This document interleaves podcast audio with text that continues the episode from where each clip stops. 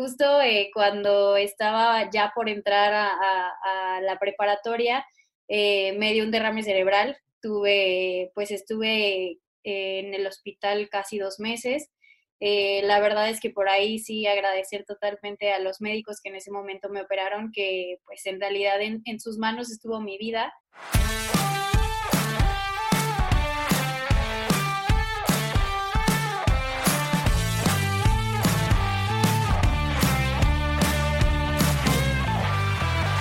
Hola a todos, ¿cómo están? Yo soy Ariel Contreras y estás escuchando Imbatibles, el podcast que busca motivarte mediante las historias y experiencias de aquellos que revolucionan el deporte y con esto lo adoptes como un estilo de vida. En este episodio me acompaña Tatiana Briseño.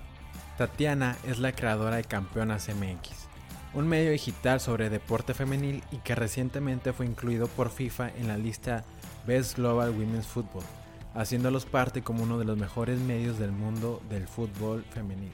A la par, Tatiana trabaja en el Club León de la Liga MX en prensa y digital. Tatiana nos comparte cómo se enamoró del deporte, su historia al iniciar campeonas y su lucha con medios de comunicación para hacer coberturas con perspectiva de género, digna y responsable.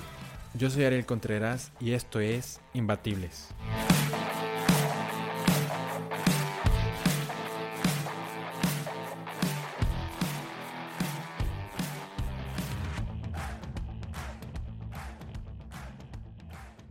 Tatiana Briseño, bienvenida a Imbatibles. ¿Cómo estás? ¿Cómo te ha tratado la cuarentena? ¿Cómo, cómo te ha ido en el trabajo?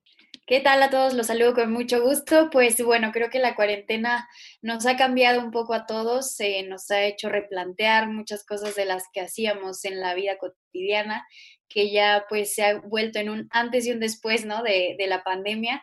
Entonces, pues bueno, creo que dentro de todo, dentro de lo que cabe, siempre hay que ver lo bueno en, este tipo de, catástrofes. Y bueno, creo que bien, dentro de lo que cabe bien, contenta de que ya casi va a arrancar el torneo femenil. Así es, y estamos a poquito de que empiece. Y Tatiana, quiero ya comenzar con esta plática ¿Cómo te empezó a gustar el deporte? ¿De, dónde nace la pasión que tienes por el fútbol y también por otros deportes? Porque sé que no solamente te encanta el fútbol. Pues bueno, creo que es una pasión heredada, lo traigo en las venas de cierta manera. Eh, desde que era chica, mi papá siempre en la televisión ponía fútbol, fútbol americano, béisbol, él en realidad es un apasionado del deporte, entonces eh, creo que desde chica fue que me empezó a transmitir ese amor por los deportes y ese amor también por los valores que, hasta cierto punto transmiten los deportes, ¿no? Eh, siempre eh, pues era ver películas relacionadas con deporte, eh, series relacionadas con deporte y bueno, aunque a mi mamá no le gusta tanto, siempre con mi papá estuvimos muy, muy pegados por ahí en el lado deportivo.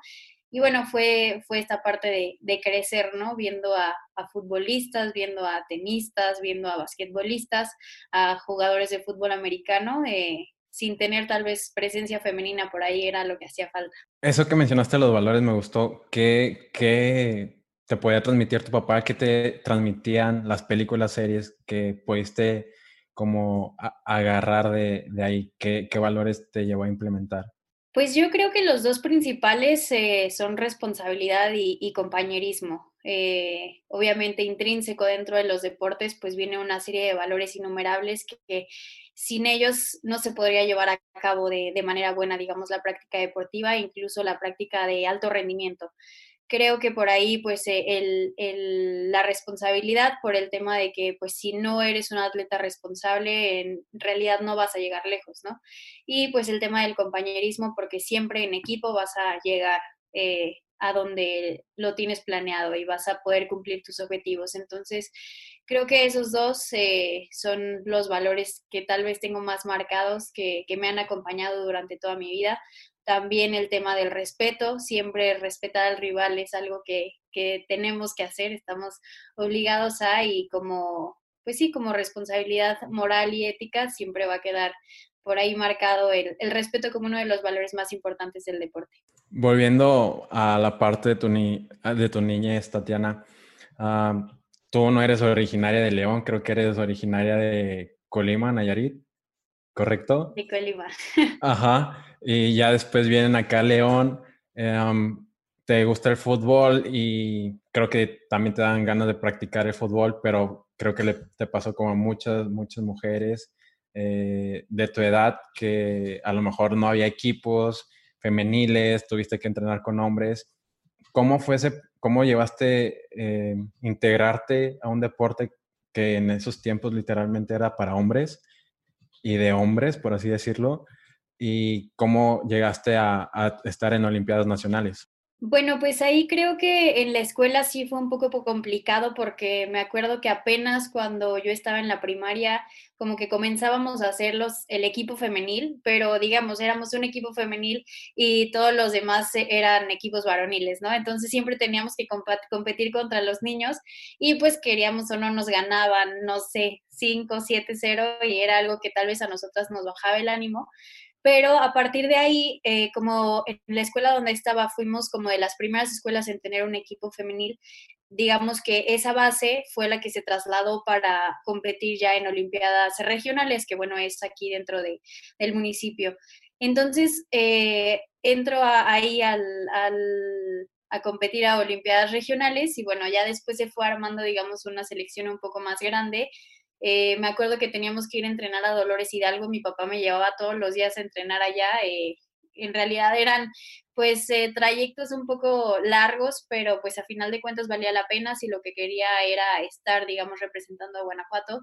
Tuvimos pues experiencias padrísimas, eh, por ahí las concentraciones eran increíbles, mis papás siempre estuvieron apoyándome hasta la fecha cuando tengo partidos, ya no de fútbol, pero de tocho, pues siempre están ahí también para, para apoyarme, siempre han sido mis fans número uno y es algo que yo agradezco mucho porque el, el que la familia te apoye en las decisiones que tú tomas es algo invaluable.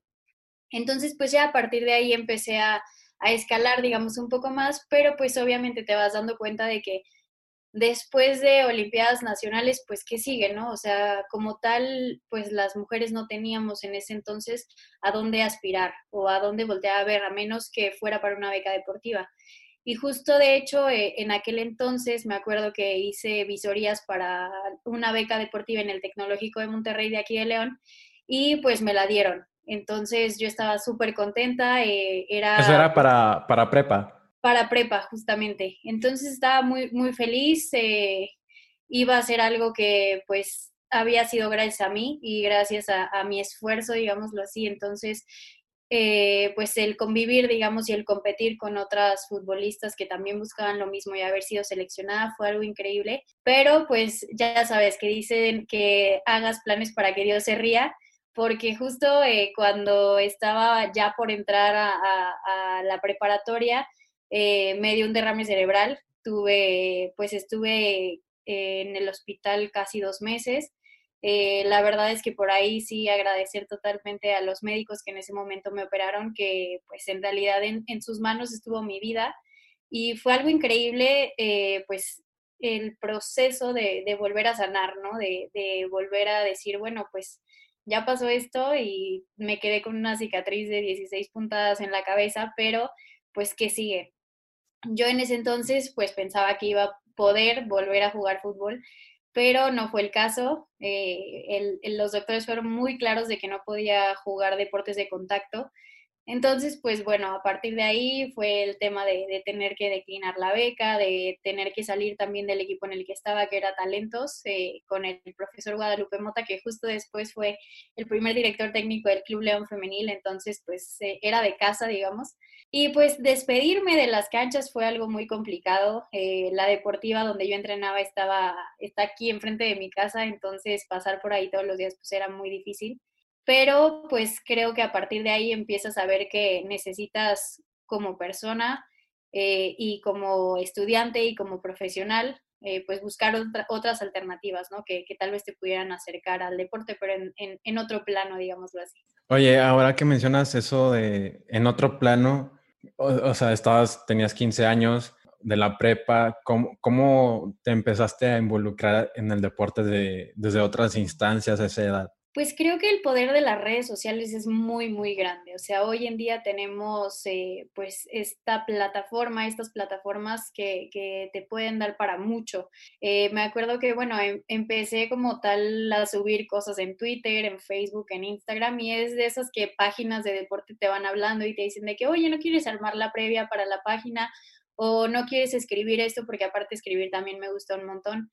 Y pues fue que me, que me empecé a dar cuenta de que, bueno, había otras alternativas y que ahora con las redes sociales, con las mujeres también incursionando en distintos ámbitos de, de las esferas sociales, pues podía también eh, encontrarme con el deporte, pero en otro panorama. ¿Y eso te llevó a escoger ya en tu carrera periodismo deportivo, correcto? Sí, pues como tal aquí en León, digamos, no hay periodismo deportivo, entonces tuve que inclinarme más por el tema de la comunicación. Eh, justo aquí pues también fue, fue interesante porque terminé la prepa y me dieron una beca también para estudiar la universidad en la Ibero de aquí de León. Eh, bueno, esa beca fue más por, por servicio social, eh, por acciones altruistas, entonces digo, también fue algo a lo que le dediqué mucho tiempo durante los años que no pude hacer deporte, el, tema de la labor social me apasiona demasiado y bueno, también fue fruto, digamos, de eso de esas acciones del que me pudieran dar una beca para estudiar la universidad y bueno, estoy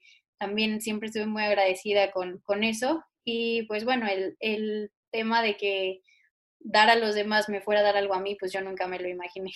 Sí, claro, totalmente. Ahora, Tatiana, uh, algo que no mencionamos ahí es que cuando me quiero regresar un poco para conseguir con este punto que quiero tocar, es que durante tus Olimpiadas Nacionales te diste cuenta que carecían de oportunidades al equipo varonil, que a lo mejor había problemas con uniformes o hidratación, yo qué sé, eso, ¿cómo lo, vi, lo viviste o cómo te empezaste a, dar cuenta de, esos pequeñitos problemas? Pues creo que siempre era eh, el tener en mi mente el tema de que nosotras éramos como más una caridad y eso a mí jamás me gustó. O sea, el tema de que el fútbol femenil sea una caridad es un estigma que permanece y que tenemos que cambiar porque está cambiando, porque el fútbol femenil lo merece.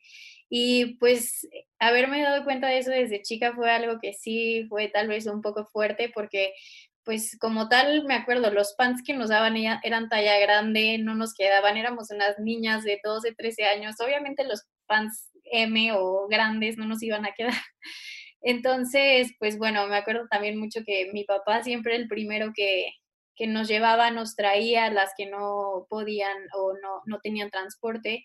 La, no teníamos garrafones y también mi papá era el que llegaba al el garrafón y los Gatorades. Entonces, eh, pues sí, a partir de ahí es de que te empiezas a dar cuenta de que tal vez a las niñas las mandan a la cancha de tierra y a los niños los ponen en la cancha de pasto, ¿no? En la que está recién cortadito y que todo está muy bonito creo que eso, pues hasta cierto punto, eh, ya después me pude dar cuenta que fue forjando tal vez mi carácter y mi identidad.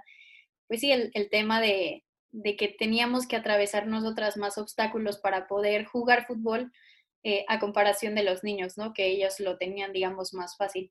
En tema de, de cantidad, pues obviamente había muchos más niños, para ellos es más complicado tal vez encontrar algún lugar en un equipo que valga la pena pero para nosotros era complicado incluso encontrar equipo.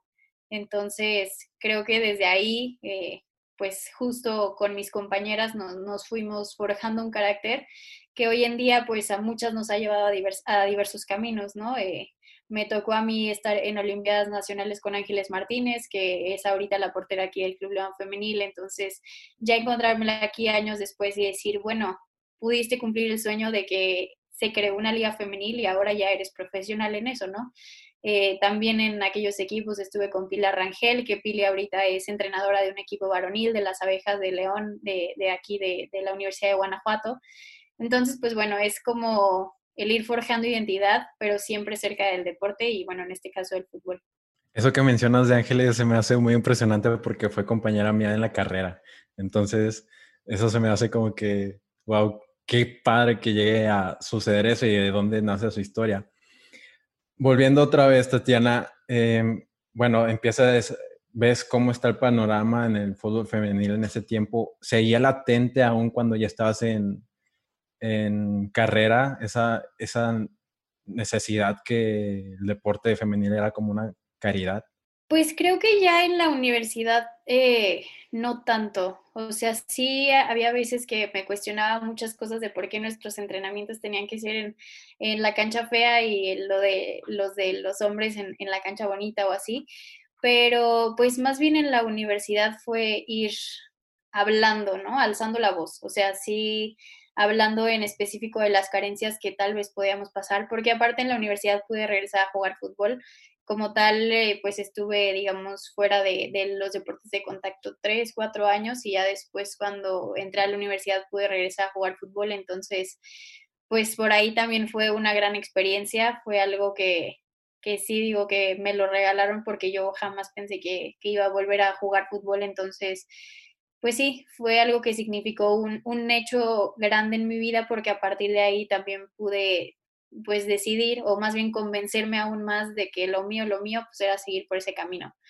Entonces creo que los, los años de la universidad pues fueron complicados por estar trabajando tanto en el canal como en el Club León, como pues siendo eh, como tal de, del representativo de, de la universidad. Y es complicado esta dualidad de, tratar de hacer todo, de tratar de hacer todo y tratar de ser perfecta en todo, eh, pues sí, creo que ahí la universidad te pone a prueba, pero es una época muy bonita. Sí, de hecho, ah, me recordaste también cuando estaba en la universidad, atleta de equipo representativo, tareas, eh, cumpliendo el trabajo, y luego cuando son finales te estás muriendo. o sea, es una carga muy, muy alta. Bueno, ahorita que mencionaste sobre el Club León, eh, creo que a la par, durante, creo que no sé, tal vez estos últimos años de universidad, anuncian que va a haber una liga femenil. Cuando la anuncian, Tatiana, eh, eres creadora de campeonas, que antes no se llamaba así, quiero saber cómo se llamaba antes. Cuando la anuncian, ¿cómo te diste cuenta de quiero hacer esto para apoyar al fútbol femenil? Pues bueno, cuando se anuncian yo me acuerdo muy bien que pensé que era una nota, que era una broma, porque la vi en, la vi en una página web, ¿no? La verdad no me acuerdo cuál, pero me acuerdo perfecto que estaba la imagen de Enrique Bonilla y abajo una imagen de Nelly Simón que estaba diciendo eh, que pues como tal ya iba a existir una primera división femenil. Entonces eh, me acuerdo que le, le, hablé a Marla, que es mi socia ahí en, en Campeonas, y pues fue así como de, de verdad va a existir, o sea, no me están mintiendo, no me están choreando ni nada. Ahí, quiero hacer un paréntesis, ¿cómo conociste a Marla? Ah, bueno, a Mar, eh, como, bueno, ella estaba en la Ibero Ciudad de México y yo estaba en la Ibero León, entonces eh, había un programa, o hay un programa todavía, de hecho, que se llama La Barra, es de Ibero 99. Entonces, eh, mi coordinador de la carrera un día me dijo de que, oye, de Ciudad de México, de la Ibero de allá, están buscando corresponsales, digamos, de las demás Iberos y aquí pues no hay. Entonces, eh, escríbele a esta chava y pues dile que sí, que sí tú puedes entrar. Entonces, pues era cuando yo apenas estaba empezando en los medios deportivos y, y pues le escribí, hicimos clic luego, luego y de hecho como a las dos semanas de eso me dijo que si quería ir a Toluca, a un Toluca León a cubrirlo para que fuéramos las dos y pues hicimos clic tan rápido que le dije que sí, me lancé a Toluca y desde ahí pues hemos sido inseparables. Ahorita pues por la amistad y también por lo que nos une como tal que es campeonas. Wow, qué padre. Y ahora sí consiguiendo, eh, prosiguiendo con lo que decías, se anuncia la liga, creíste que era una broma y le hablas a, Marla. ¿Qué pasó después? Pues bueno, ya después eh, nos empezamos a dar cuenta de que, bueno, el, teníamos como tal seis meses para poder armar algo referente a la liga femenil. Nosotras pues teníamos la idea nada más de hacer una sección en la barra, pero eh, Mariana me dijo que si hacíamos como algo más, o sea, algo que fuera como más allá. Y pues nada, sin problema le dije que sí, creamos unas redes sociales que en ese entonces se llamaba, está muy confuso el nombre, pero era Make Up the League, o sea, como maquillando la liga. Y el logo era no, terrible, o sea, tenía de que labiales, tacones, moños, o sea, de, muy, muy, eh, muy femenino. Digamos. Sí, estereotipado. Muy estereotipado. Entonces, el primer torneo lo empezamos con, con ese nombre, con ese logo, y pues bueno, fue muy padre el proceso de, lanzar la plataforma y decir, bueno, queremos cubrir la liga femenil y encontrar muchas eh, chavas que también eran afines de esta lucha que, de la que participamos muchas eh, y decir, bueno, nosotros también les queremos ayudar. Entonces fue muy bonito el proceso de encontrar a todas las corresponsales que también estuvieron con nosotras, que además nos han apoyado a lo largo de todos estos años, que le ponen alma y corazón a, a Campeonas MX para que siga dando de qué hablar y para que siga teniendo contenido de calidad, sin cosificaciones, sin sexualizar a nadie. Y pues bueno, a partir de ahí fue como una pelota que empezó a rodar y ya no se ha detenido hasta, hasta ahora, ¿no? Eh, de campeonas, pues obviamente, no sé, me, me he llevado muchísimas cosas súper bonitas. Las primeras coberturas de las finales de la Liga MX femenil, pues fueron gracias a campeonas, porque nos pudimos acreditar gracias al portal. Y pues bueno, sin duda alguna el conocer a, personas que también estén apasionadas en otros países sobre estas causas es increíble, porque la verdad que si nosotros aquí nos quejamos de, de cómo está el fútbol femenil en, en, México, el fútbol femenil profesional, en otros países está mucho peor. Entonces, digo, no es como por comparar porque cada quien va a su paso y al ritmo que las federaciones le permiten ir, pero pues sí, como que hay veces que, que hay que agradecer tal vez que aquí ya hay una liga femenil que, de la que podemos hablar. Sí, de hecho me acuerdo mucho, no me acuerdo qué estaba haciendo ese día, pero me acuerdo que sacaron la nota, yo la vi en ESPN, que porque le dijeron a la Federación Mexicana que ya no van a poder participar en mundiales femeniles ni la, la preparación para un mundial, se crea la liga por, o sea, para salvar, para salvarse, por así decirlo. Y en ese tiempo, Tatiana, o sea, ¿ya tenías, tenían la visión de que Campeonas fuera un medio de comunicación o no? Creo que no. Cuando empezamos con Campeonas era como nada más, eh, lo teníamos para anunciar que ya íbamos a entrar al aire cuando íbamos a, hablar sobre la Liga MX femenil pero pues ya después nos empezamos a dar cuenta de que los medios de comunicación que cubrían la Liga MX femenil, digamos, con una visión objetiva, pues eran muy pocos. Y obviamente eh, vimos que había un nicho de mercado que apenas iba comenzando, que además se podía ir segmentando con el paso del tiempo y creo que eso fue algo que nos convenció para seguir con el proyecto. Eh, además, algo también muy interesante fue que las mismas jugadoras se acercaban a nosotras para... Eh, pues para tener entrevistas, para que publicáramos fotos, para que les mandáramos sus fotos eh, y eso la verdad también a nosotras nos dio mucha pila para seguir. Eh, a final de cuentas, el, el, torneo, el primero, pues lo cubrimos, digamos, de manera intensiva y ya después eh, esa misma mecánica de trabajo fue la que quisimos que se mantuviera hasta hoy, ¿no? Para, para poder seguir cubriendo la liga.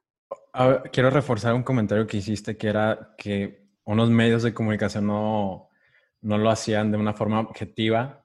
Y, y, y, eso es lo que traigo este dato, que el 89% de las noticias en medios deportivos son de hombres y el resto, el 11%, son de mujeres. Pero de ese 11%, 6% están, o sea, no se relacionan con el deporte, hablan sobre modelos que ponen al final de las páginas de, de los periódicos, sobre propias aficionadas, sobre novias de jugadores y está dejando un 5% para alguna notita muy chiquita en el medio deportivo.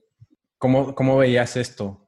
¿Qué te hacía sentir? Pues creo que justo esa fue una de las motivaciones para mantener campeonas MX. Eh, a final de cuentas, las mujeres hasta hoy tienen que hacer hazañas así impensables para que puedan robarse la, la portada de, de, un periódico, ¿no? O de un medio de comunicación. Y eso es algo que tenemos que ir eh, pues mitigando poco a poco. Eh, hoy en día pues tenemos atletas increíbles mexicanas cuyas historias no se conocen o cuyas historias ni siquiera eh, metiéndote a Wikipedia vas a poder conseguir. Y a final de cuentas, este sesgo, esta deuda histórica que existe con el deporte femenil, pues bueno, lo vemos con los años, ¿no? Que hay de diferencia entre todos los deportes que comenzaron, pues varonil comparado con los femeniles incluso en el tema de la incursión de las periodistas deportivas como tal en los medios de comunicación, pues también vemos este sesgo. Creo que a final de cuentas, eh, es tema de los medios de comunicación que decidan hacer una investigación responsable y entonces hablar eh, objetivamente de lo que sucede con el deporte femenil, porque claro, es mucho más fácil tomarle screenshot a una foto de Instagram de una modelo y subir sus 10 fotos más calientes, ¿no? Eh, es mucho más sencillo a final de cuentas, los medios de comunicación que se van a caracterizar por la investigación profunda y los lectores que tengan, eh, pues también van a, digamos, cultivar más su, mente eh, teniendo investigaciones a profundidad.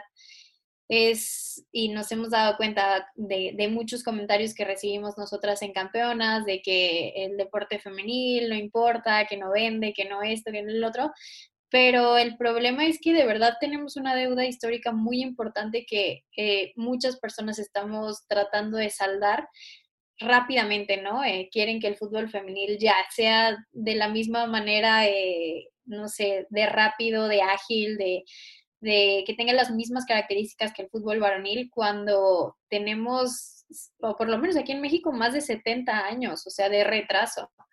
Entonces, pues bueno, del tratar de adelantar las cosas tanto en la cancha como en los medios de comunicación, debería de ser un proceso más ágil, pero pues lamentablemente creo que aquí en México todavía no nos hemos dado cuenta del potencial que puede llegar a tener una buena nota de deporte femenino. También esto se debe a, a la cultura machista de, no solo de México, sino de toda Latinoamérica, de que no demos ese salto tan rápido. Sí, creo que Comentarios machistas, pues recibimos todos los días en Campeonas. Sí, hay muchas eh, cuentas que ya están como enfocadas solamente a ponernos comentarios machistas.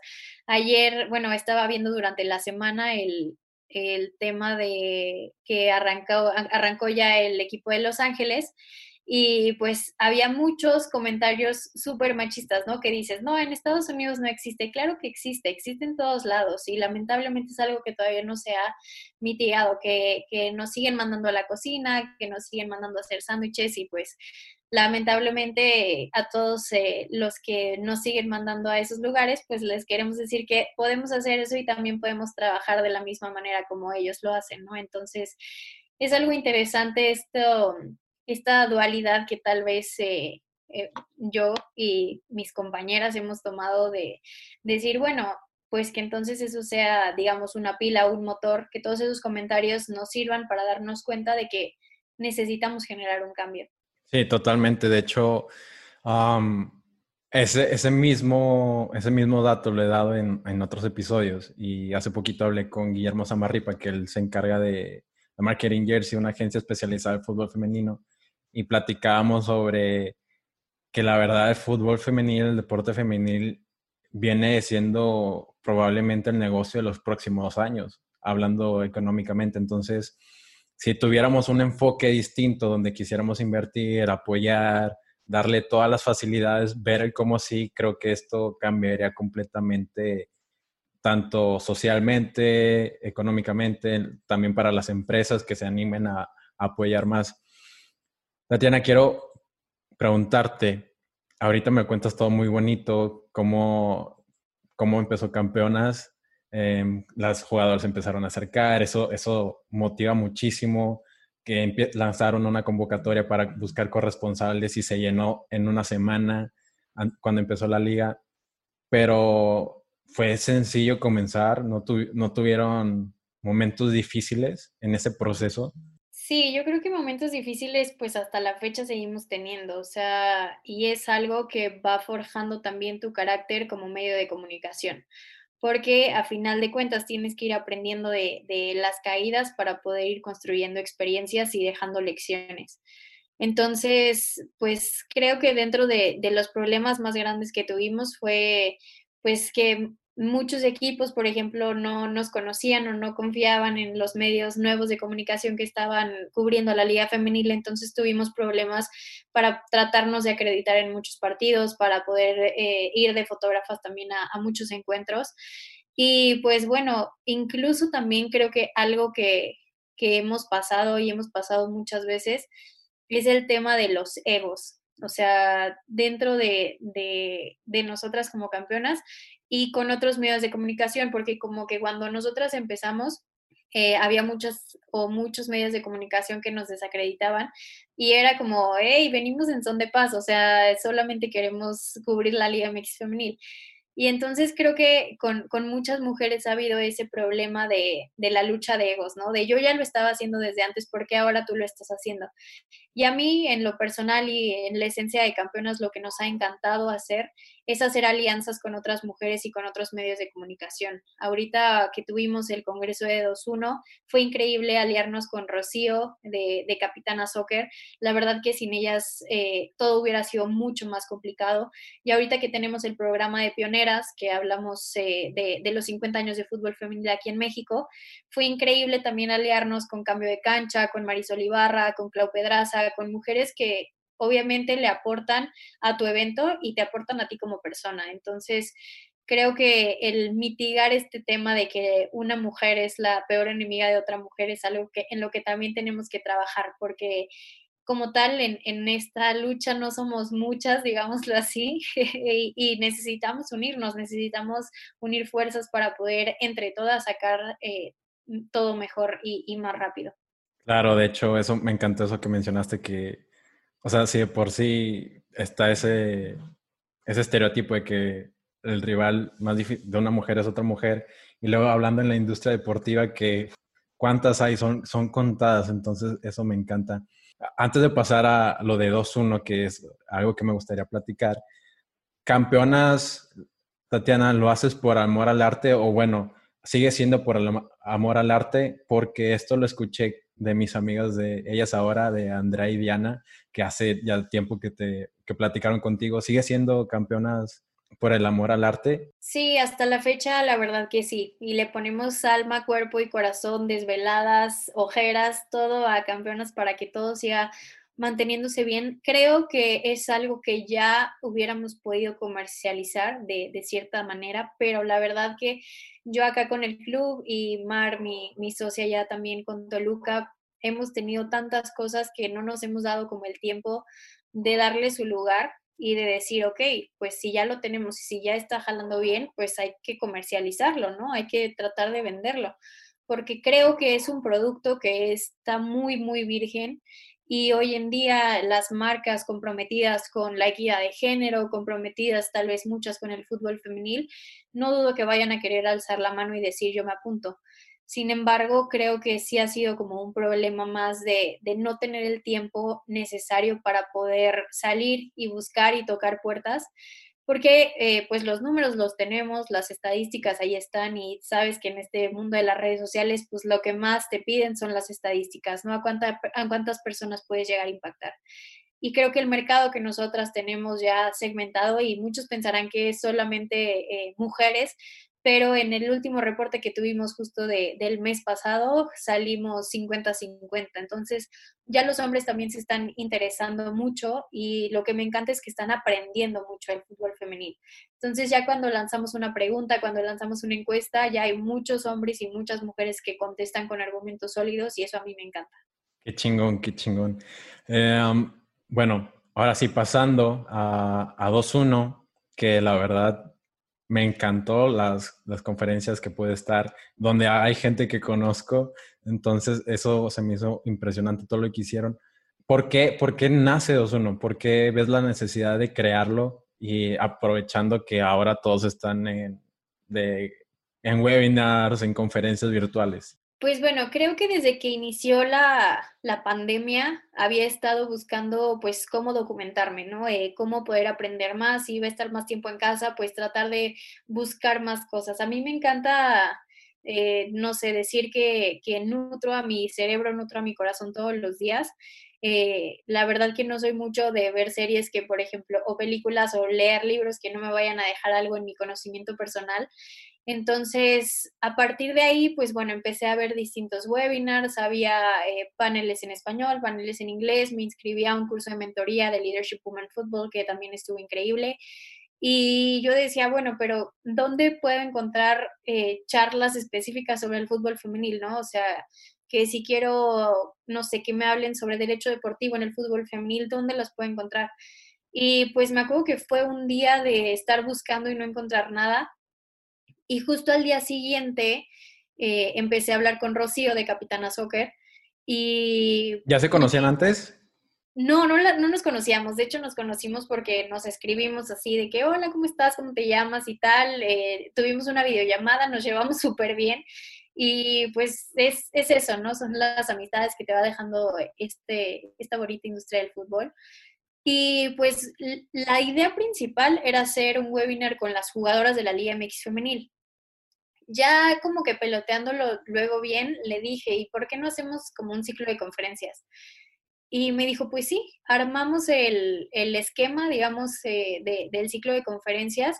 Y honestamente yo las personas que puse pues eran como personas que no tenían mi radar, ¿no? Que no tenía el contacto así como de, hola, oye, ¿quieres participar? Sino que pues sí tenía como que mandarles un mail o ver con su agente o hablarles por Instagram a ver si me pelaban.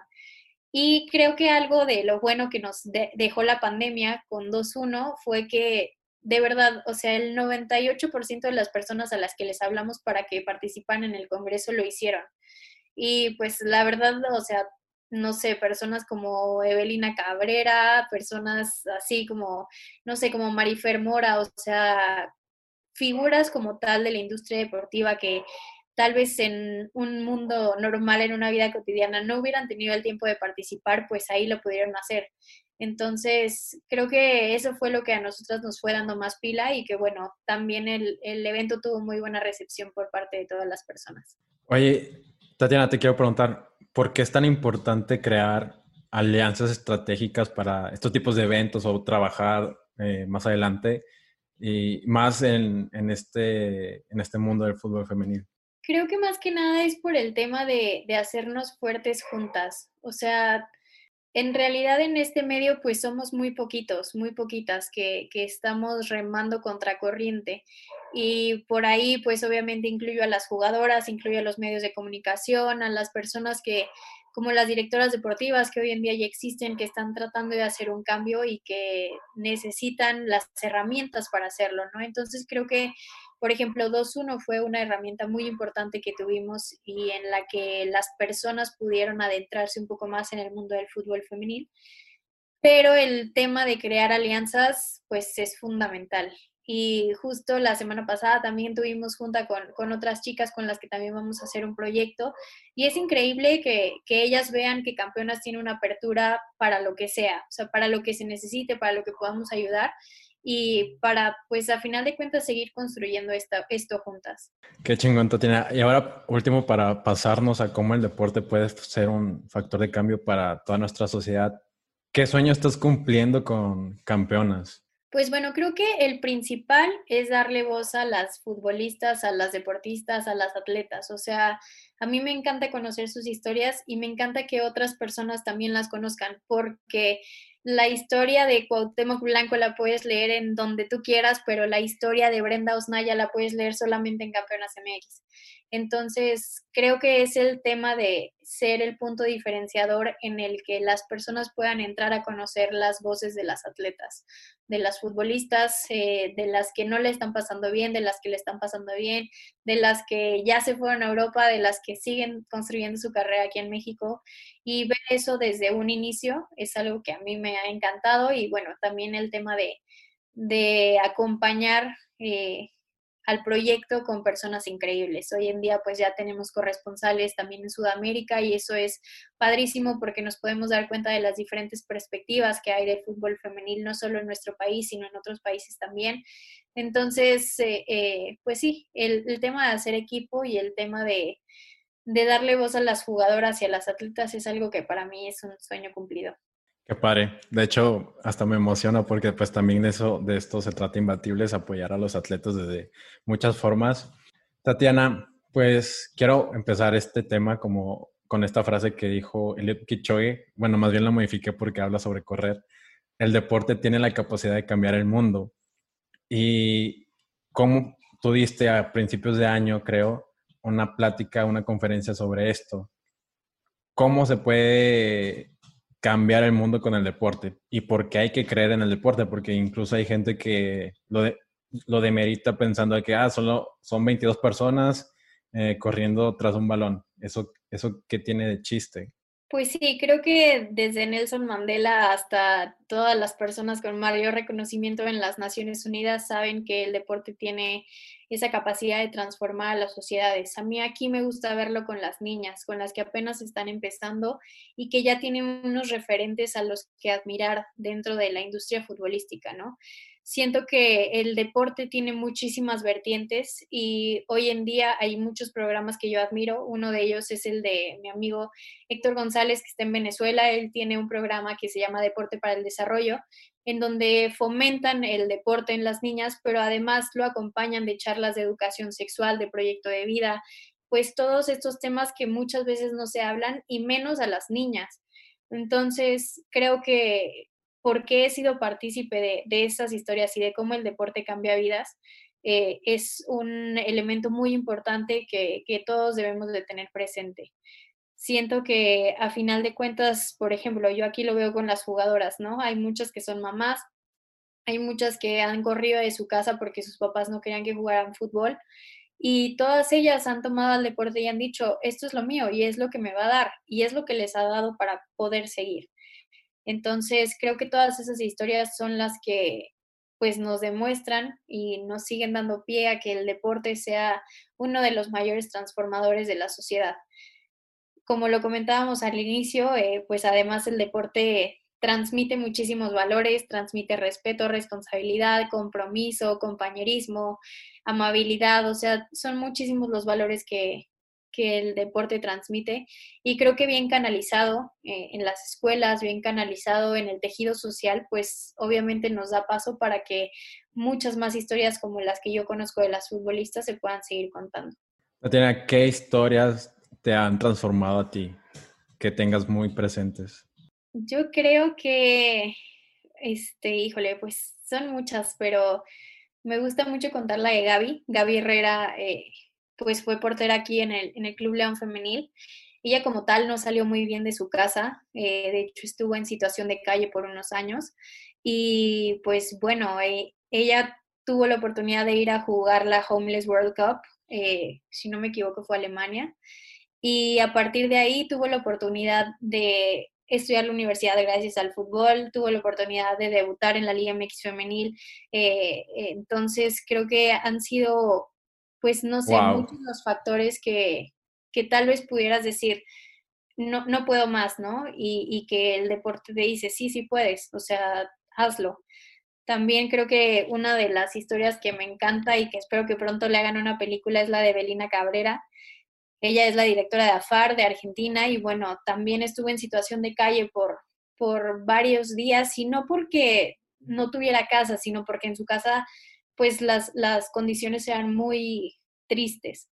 Entonces, pues bueno, estuvo trabajando de lo que podía en bares, en eh, eh, arreglando automóviles y se dio cuenta un día que a una futbolista eh, falleció su papá y el club no le quería dar, digamos, los insumos para que ella pudiera viajar al velorio, que necesitaban crear una asociación que defendiera a las mujeres en el fútbol.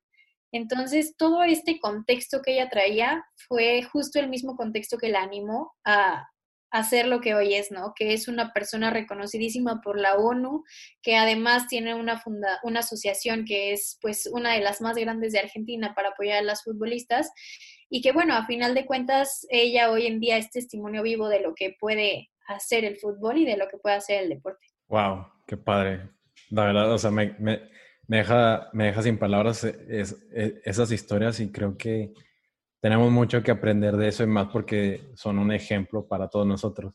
Tatiana, ya pasando a las preguntas finales, eh, te quiero preguntar, ¿qué te distingue como persona?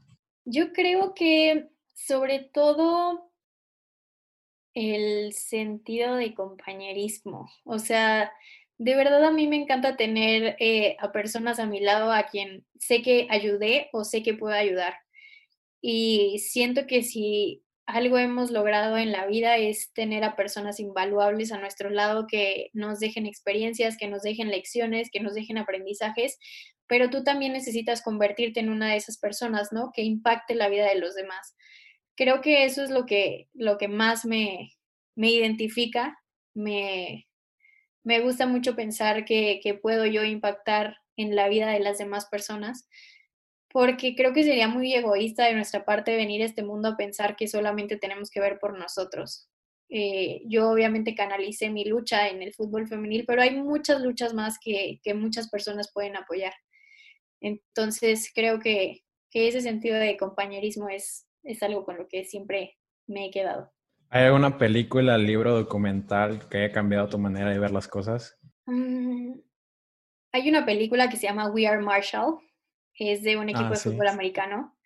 Esa película desde chiquita la veo y siempre lloro y me encanta ese sentido también de pertenencia, ¿no? Que puede llegar a tener alguien en un equipo y lo que un equipo puede generar, que a final de cuentas es tener una familia, o sea, que estén o, ya no estén, siempre te va a generar ese sentido de, de tener una familia.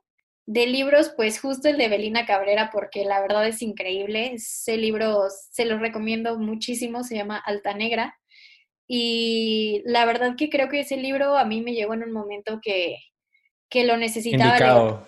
Sí, porque hay muchas veces que honestamente en esta lucha te desanimas porque hay mucha burocracia, todo piensas que está muy monopolizado y fue como el empujoncito que necesitaba para decir, a ver, vamos a replantear, a reformular y vamos a volver a empezar.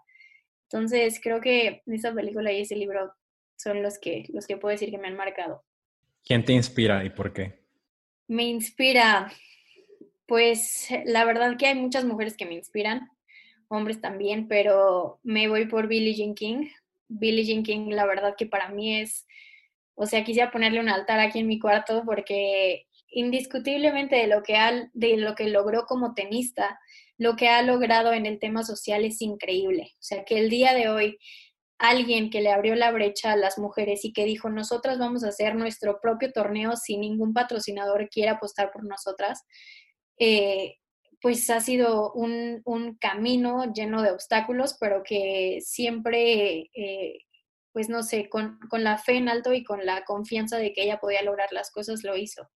Ahí pues está su película que, se llama Guerra de Sexos, que es muy buena también. Claro que solo muestra como una pequeña parte de su pequeña parte, claro.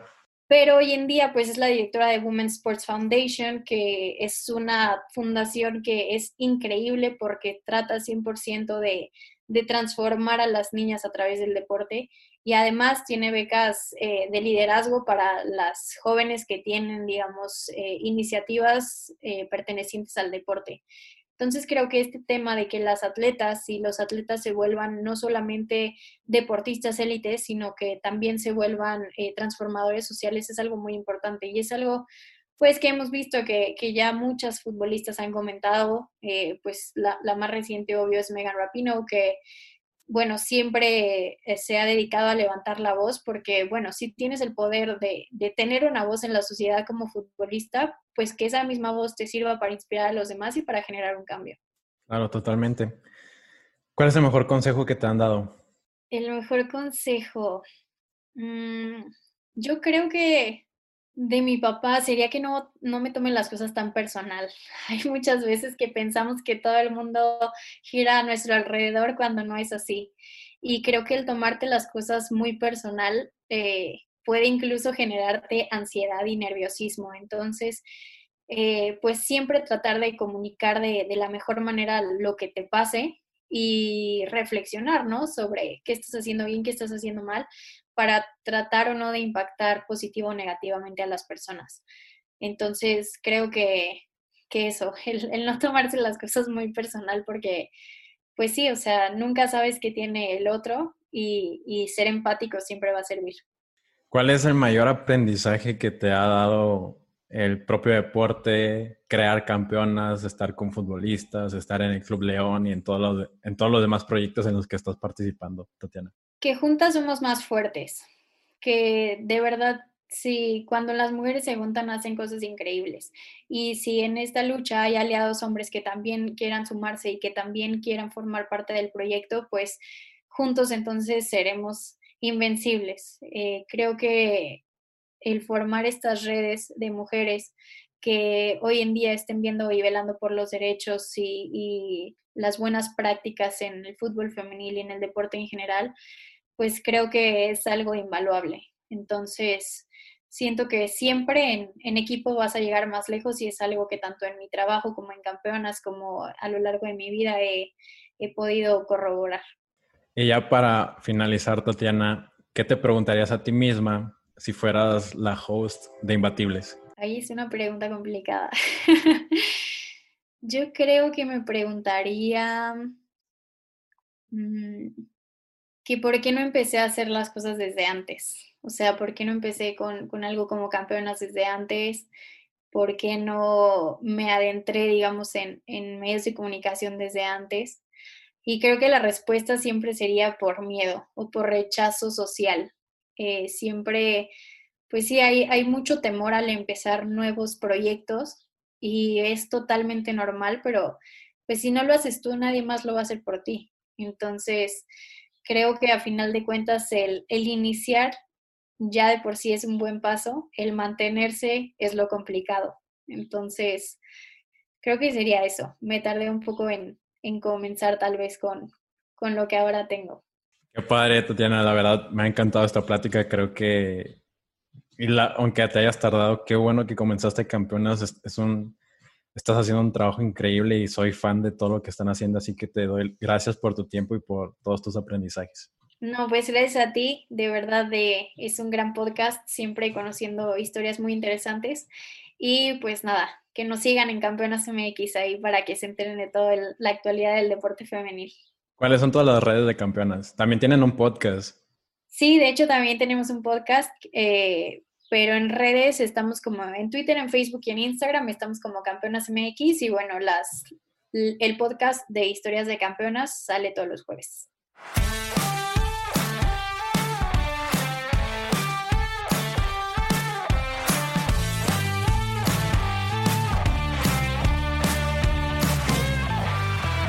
Espero que hayas disfrutado este episodio de Imbatibles. Estamos disponibles en Spotify, Apple Podcasts, YouTube y en las principales plataformas para escuchar podcasts, así como en imbatibles.mx.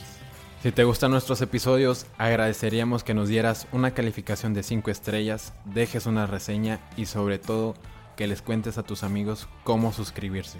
Yo soy El Contreras y nos vemos el próximo miércoles con otro episodio imbatible.